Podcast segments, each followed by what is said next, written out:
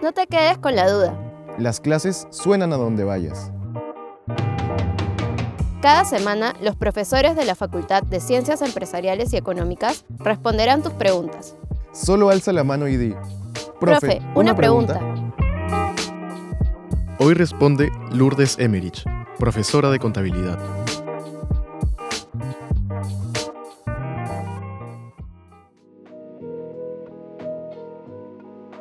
¿Cuándo debería considerar pedir un préstamo?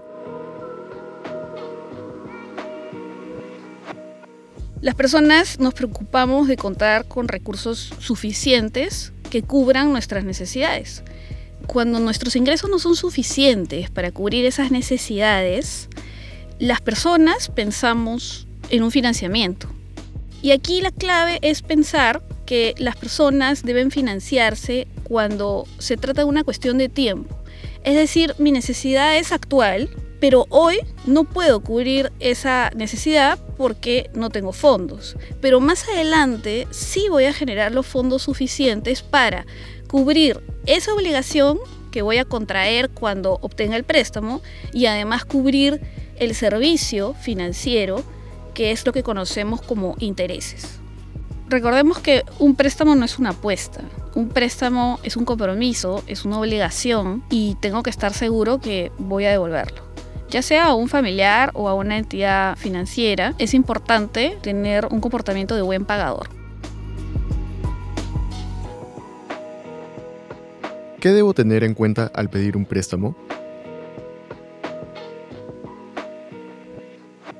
Antes que nada, debemos saber que un préstamo se compone de monto, o sea, cuánto voy a pedir, plazo, por cuánto tiempo voy a pedir este préstamo, moneda, si es soles o dólares, y la tasa que es el servicio financiero que me cobrará el banco. ¿Y para qué necesito el préstamo? Esa es una pregunta que debo hacerme yo como individuo y como familia. Es muy importante que sepamos cuál es el destino de ese dinero antes de pedir el préstamo. Y para el banco también es importante.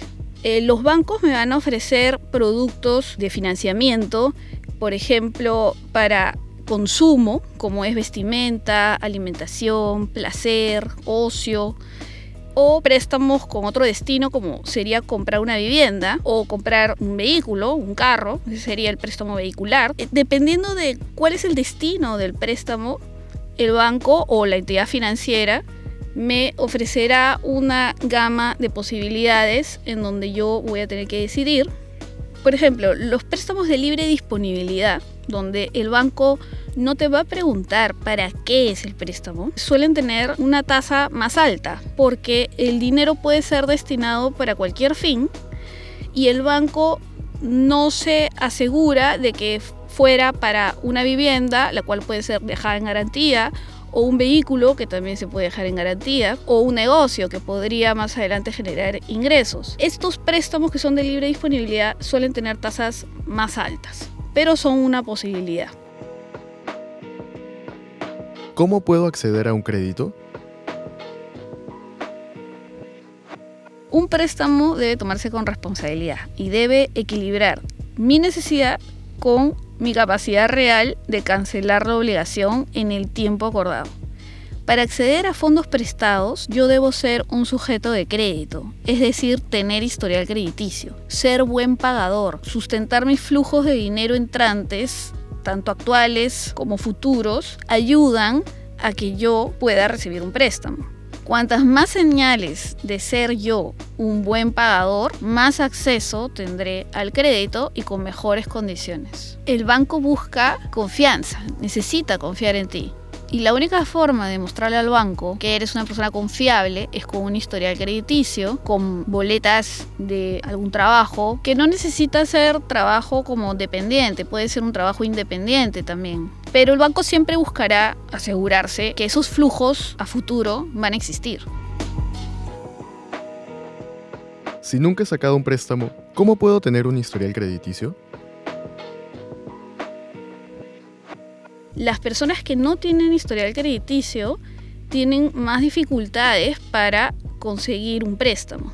Sin embargo, lo ideal es empezar abriendo una cuenta de ahorros, ser cliente de una entidad financiera Entonces esa entidad, al ver los movimientos en tu cuenta, abonos regulares, por estrategia comercial te ofrecerá por primera vez una tarjeta de crédito. Con la tarjeta de crédito, el banco conocerá tus hábitos de pago y ahí empezará tu historial crediticio. Pero no te preocupes porque no necesariamente tienes que abrir una cuenta o tener una tarjeta de crédito para que las entidades financieras, bancos, conozcan tu comportamiento de pago.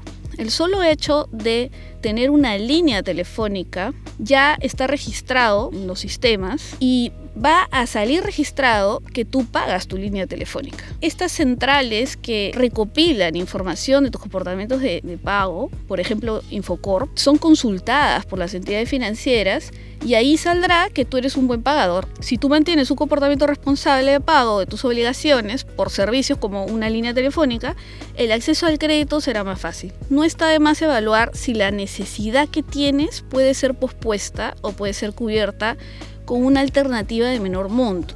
Recuerda que la necesidad que tienes actualmente no será la única que tendrás. Si te sobreendeudas, ya no tendrás oportunidad de pedir más crédito más adelante.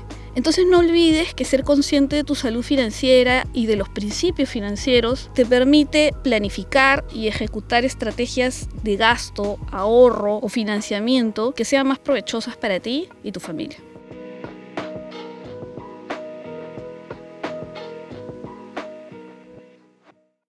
Si quieres que tu pregunta aparezca en un nuevo episodio, escríbenos al correo eventosfacultadcee@ulima.edu.pe.